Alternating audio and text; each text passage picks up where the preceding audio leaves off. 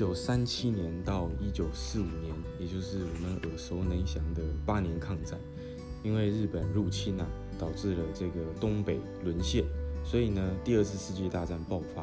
而一九二四年的北国隆冬季节啊，就有这么样的一个家庭。当时呢，这位作家叫做吴敬宇，他写了一本书叫《浮生于梦》，他就是出生在当时战乱的时代。而他出生，也就是所今日所称的哈尔滨，现在早已经闻名世界了，是一个世人皆知的繁华都市。哈尔滨在未建呢第一条铁路之前，它的原名叫做富家店，早先是在松花江沿阁有一间大车店，开店的主人姓富，因而得名。所以呢，在富家店周围开始建了几条马路。然后从此，在松花江上下游的这些商人啊，慢慢集中在这边做生意。于是呢，就开始有这个县城的规模，所以便艺名称作滨江县。后来呢，俄国势力啊入侵这个东北，在一八九六年的时候，建到一条中东铁路，到一九零三年通车。所以从中东的的铁路从滨江县经过松花江。这一条铁路分里面跟外面，原来的滨江县称作道外，而另一边的荒地便称作道里。从此，俄国人呢将这片荒地称作都市，然后大力的去建设，就成为欧化的市区。后来，俄国发生革命，沙皇时代的这个大官复古啊，称作白俄，便大量涌入在当时的东北，中国大陆的东北。所以在那个地方啊，这个吴敬宇他就在。诉诉说着，他他在这个地方常常看到举目皆是这个闭眼黄发的俄国人。现在这边呢，统称叫做哈尔滨。哈尔滨它是蒙古的语言呢，寓意呢代表物产丰富的平地，所以它是哈尔滨的名字是这样来的，物产丰富的平地。那他出生的地方呢，是所谓的三不管地带，就是县府不管，市府不管，地方的乡绅也不管。街上呢没有警察，政府不抽税，横死竖死呢都是各由安命啊！你只能由天呢，由老天来决定你的生死。不过当时呢，地方的乡绅都是因为是大粮户，所以在修桥铺路啊，或是救灾救难的施舍救济，都是需要他们援手的。那当时吴敬宇他的爸爸就是在一个人叫陆文举，陆家，好当做他的护院，保护他们家的。这个安危，也就有点像是警卫啦这种概念。那这个陆文举他就是一个很乐善好施的人。当时的乡绅们啊，最担心的就是治安太坏，人命不值钱，没有保障。所以马贼呢，以他们作为勒索、绑架的对象。哈，马贼就是要找这些人啦。因为马贼呢，也与这个乡绅势不两立哦。所以每次捉到马贼，便恨之入骨，就会把他们头呢割下来挂在树上，杀一儆百。那他父亲的雇主陆文举就为了保护自己，所以呢就请他的爸爸去做这个他的护院。当时呢虽然马贼猖獗，不过陆文举他们家还算平安。但有一次呢发生了一件事情，就是呢马贼有三十多个人围住了这个陆文举的家。而这个吴景宇的爸爸呢，和另外两个人见寡不敌众，就把这个大门紧闭起来，不敢抵抗。马贼在外面叫嚣不止，一定要陆文举呢交出这个五千大洋啊，哦才可以，否则呢就要放火烧屋。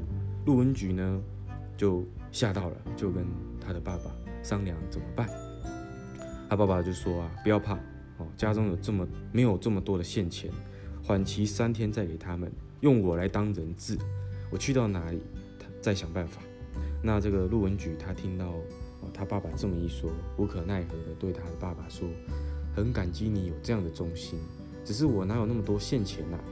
若是到期拿不出来，你可没命了啊！不行不行。”他爸爸就说：“不会有事的啊，放心。”所以他就这样出了门，然后去当了人质，就被一出去呢就被这个反绑，然后。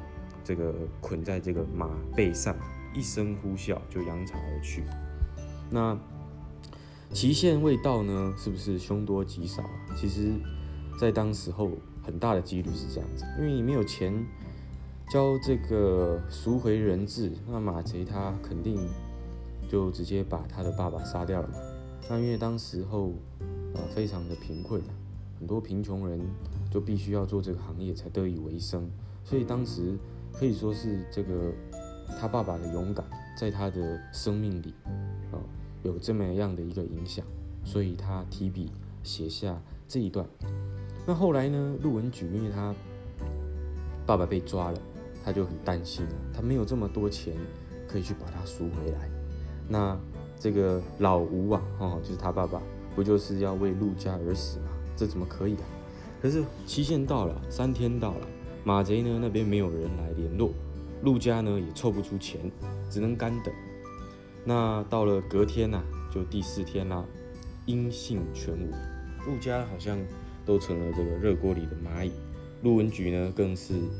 这个在屋里呀，来回不停的走动啊，心想可完了，凶多吉少，大概这个老吴完蛋了吧，所以就流着眼泪啊，不停的这个搓手叹气。可是，一直到了下午呢，忽然听到外面有人打开这个门啊，屋里的以为是那帮人来送口信来了，一定是坏消息。结果大门一打开，不由得一愣啊，就是他的爸爸回来了啊，老吴回来了，不错啊。一点伤都没有，平平安安的回来了。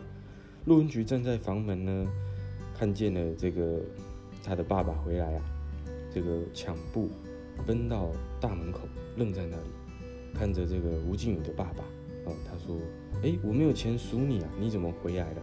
是偷跑出来的吧？”“不是，不是，我们到屋里再说吧。”因为这个陆文举啊，这个乡绅啊。他是也是的逃荒出关的这个山东人，他比吴靖宇的爸爸大概早出关二十多年，所以呢，当老吴遇到他的时候，已经是六十多岁的老头了。至于他的山东老家是哪一县，啊，他们已经忘记了。不过呢，陆文举年轻时期啊，当八国联军攻陷了这个天津，啊，他因为遭获到这个。人祸跟连年的天灾，所以他才逃荒来到了东北。那当时在东北呢，也建立了这个跑马占荒，鼓励人开荒，然后这个垦地啊，即就是你占你占了多少地，这块地就归你了。那陆文举虽然他是这个贫农出身，可是他遇到了这个大好机会，他就啊开始努力的去开垦这些荒地。然后，因为他非常努力，经历二十多年的岁月，他就跻身成为这个汉人的大粮户，哦，也就是也蛮有钱的，也有人丁，哦，也有这个大套房，哦，所以呢，马贼为患，哦，打劫家舍，哦，是当时候的一个常态啦。因为时代的动乱下，常常会有这样的人物产生。那陆文举成了这个大梁户之后呢，他不像一般的乡绅一样，就是非常的骄奢奢侈，他反而是这个，因为他是贫苦农民出身的家庭，而且他流浪受苦多年，所以他从不忘本，他知道穷人的痛苦，所以呢，他跟的个性跟其他的那些乡绅啊、大梁户不同，哦，比较骄奢啊，比较。呃，奢侈啊，比较享受。他不是的，他从乐善好施，从不间断。哦，只要穷人呢有病、困、哦穷，要有求于他的时候，他无条件的会施以援手。然后还有乡间的这些艺俗啊，东北的话叫做私学馆，哦，差不多都是他捐助的，所以他受到乡民的称赞。好，那陆文举的这个简简介啊，已经说完了。再说呢，这个老吴跟这个陆文举啊，回到屋里后呢，陆文举倒了杯茶，啊，递给老吴说：“你先喝杯茶压压惊，我们一会儿吃块饭。你说了，你发生了什么事啊？”那吴景宇呢，他在这个《浮生于梦》，为什么会写这一段呢？主要是有爸他爸爸，因为我们以下就简称老吴啦，他以这个正气呀。去影响这些马贼，马贼把他绑到这个马跑了这个五十几里的路啊，到了一个山沟的地方，四周没有人家，只有块高粱的地。那高粱长得很壮，有一人的高啊，长了一人的高度。那高粱地呢，旁边有几个这个茅屋啊，他们就在那边。而到了以后，他们就一直反绑着这个老吴的双手。如果要大小便的时候，再通知他们。然后嘞，他们也拿着这个旧式的手枪啊，看管我，看管这个老吴啦。那一开始呢，他对这个老吴还算客气，哦，只是夜晚呢，把他绑在高粱地里面，跟二十几克的高粱，哦，关在一起，那等于站着睡觉，这这就太辛苦。那第一天呢，他们没有跟老吴说话，也不理睬他。到了第二天呢，就有人对我，对这个老吴说，啊，你的小命就在这个我们手里啊，是死是活，全看你们当家的决定了。到了下午呢，马贼的首领啊。跟老吴谈话，盘问了一些私人情况。他说啊，他跟老吴说啊，这回的事完了以后，我看你很够胆啊，不如不要跟他当他的护院了，到我这里来，有饭同吃，有福同享吧。哦，这个老吴一听啊，他说不行啊，你们这一行不是我干的，为人一生不论贫富，要走正路，生死无所谓，最要紧的不要造业作孽。因果不能不信，造什么因结什么果，这是错不了的。所以我宁死也不干你们这一行。奉劝你们还是改邪归正吧。哇，老吴这么一讲啊，让这个首领一听啊，瞪起双眼，看起来很生气。那他就说啦，首领就跟这个老吴说：“你不干这一行就算了，可是你要知道啊，不宰穷人呐，不富大梁户没有一个好人呐。”他们收刮了一些钱，就忘了他们自己姓什么，吃喝嫖赌，一掷千金，为富不仁，这些就是大梁户。这个首领啊，越说越气啊，可是这个被这个老吴啊截断。他说啊，你说的不错，可是不能一概而论。拿陆文举来说，他不但不是这样的人，反而是一位乐善好施的人。不信呢，你可以明察暗访，打听一下。如果有一人说他是坏人，我就以性命作陪。哇！老吴的胆量啊，真的是在当时啊，非常的有勇气，非常的让人这个敬佩。所以呢，他就老吴啊，他讲完这段又继续着讲，他说：“我现在就替你们做了一件大善事，只不过呢，你们有眼不识泰山而已。”这个首领就问他说：“这话怎么讲？”哦，这个老吴就说啊：“你们不是向他要五千块大洋吗？别说五千块，就是。”几个五千块也难不了他，只是现在他没有现钱。若问他放哪里，我告诉你吧，都替你们行善了。你当然摸不着头绪，大概听糊涂了吧？如果这五千块放在家里，遇到你们一定会给你们，等于是你们的钱，你说是不是？可是他在你们未来之前就把你们拿出来替你们行善了。这一年来啊，济贫舍义啊，就我所知道的。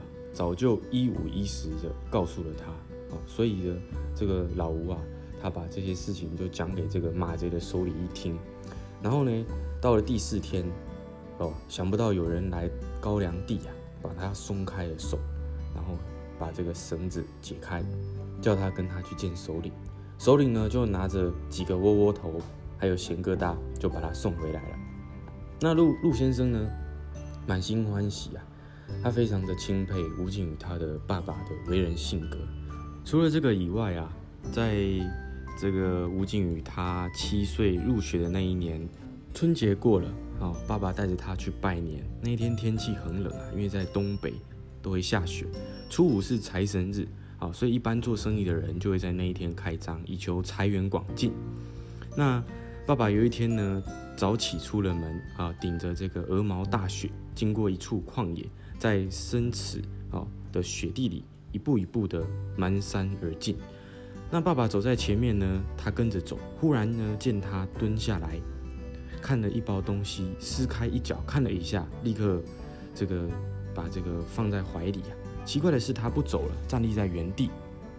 我在后面看见了，连忙问爸爸啊：“你拾到了什么东西啊？”他不作声，就在这边站了一会儿。我们要知道哈，在东北啊，零下三十几度的这种严寒天气，当然是走得越快越好啦。所以如果你站着不动，哦，很快就被冻伤了。好，那这个吴靖宇他就着急的说啊，爸爸快走啊，快冻死了。那爸爸就跟他说，你多等一会儿，如果冻脚，你就跺脚吧，哦，让自己的脚跺一跺，然后暖和暖和。那吴靖宇呢？他说他站在雪地里，向四野张望了一下，渺无人影，茫茫旷野呢，到底在等谁呀？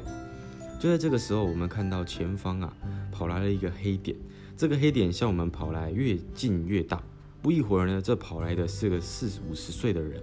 他见到这个老吴啊，就倒地便拜，额头呢沾满了血，不停的磕头。那吴靖宇呢的爸爸就连忙拉他起来。问他说：“哎，你做什么？”那他说：“大爷啊，救命！就是一直磕头。”那我们先说一下哈，在当时东北的时期，也就是民国初年的东北，当时候啊，做生意的人与顾客之间都是互相信赖的，而且都是公平交易，童叟无欺。因此呢，零售商店与顾客，还有批发商跟零售商之间，他们素不相识以外，一般性的交易呢，不需要用现金哦，不用现钱。多数呢都是用这个三节算账的不成文制度。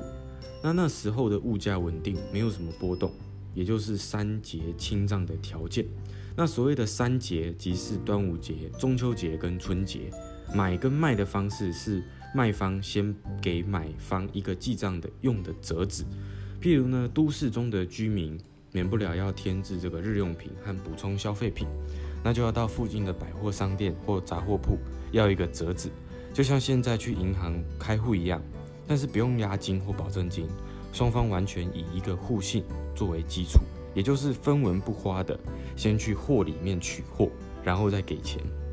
举个例子，如果今天没有米了，任何人都可以拿折子到商店去买米。那商店呢？看到折子是本店发的，二话不说就会把数量跟价钱写在折子上，一边说多谢关顾，一边就把所买的米给了你。你所以呢，你手持卖方发的这个折子，不欺不骗，就可以买任何东西。等到了三节，好，就是刚刚讲的这三个节日来临的时候，卖方才会派人呢来把这个收款清数。所以从来就没有听过说谁欺骗谁的事情啊。而最普通。而且时有发生的事情呢，他就会跑掉了。所以呢，在后来想搬家要搬家的人，一定会拿着这个折子自动去清账。所以呢，不会有这个很少不呃发生这个拿了货而不给钱的事情。那这不是天方夜谭，好，上一世纪初的东北就是这个样子。那现在呢，有吗？哦，现在的时代可能比较难了。那。这个人啊，不停的磕头，他终于说话了。哦，他是在批发处做这个账房的，也就是管账的。他到各处的客户去收钱，因为客户很多，不到除夕晚上收不完，所以他就把这个收到的钱暂时放在家里，想收齐了数目以后再一起交到柜上去。可是他收齐了，时间太晚了，所以呢，他就不交柜了，等到年初柜上开市的时候再交。好，所以他把它包好。过完了年，今天就是开市的日子，所以他就带着这包东西出门了。没想到下这么大的雪，他又穿得很厚，抱着这个东西不知不觉就丢失了。那因为不是小数目，所以呢，老板一定会不相信他，认为他是坏了心，好才把这些钱独占。那爸，这个老吴啊，听他说完以后呢，就把这个。问清楚它里面有什么东西，用什么布包，什么颜色，好，他就把这个包如原封不动的还给这个人。那这个人呢，就这个抽出一叠的这个东三省的这个官银啊，要给他的爸爸。那他爸爸坚决不要，老吴坚决不要，就把他送走了。那两人互望了一下，哦。这个吴靖宇呢，他跟爸爸在前，他也跟在后边。到了市区就拱手分别了。好，这一段呢，就是吴靖宇他写下对于爸爸身教难忘，所以到他后来啊长大以后，他发财的机遇，有一些不正确的管道，他都全都拒绝了。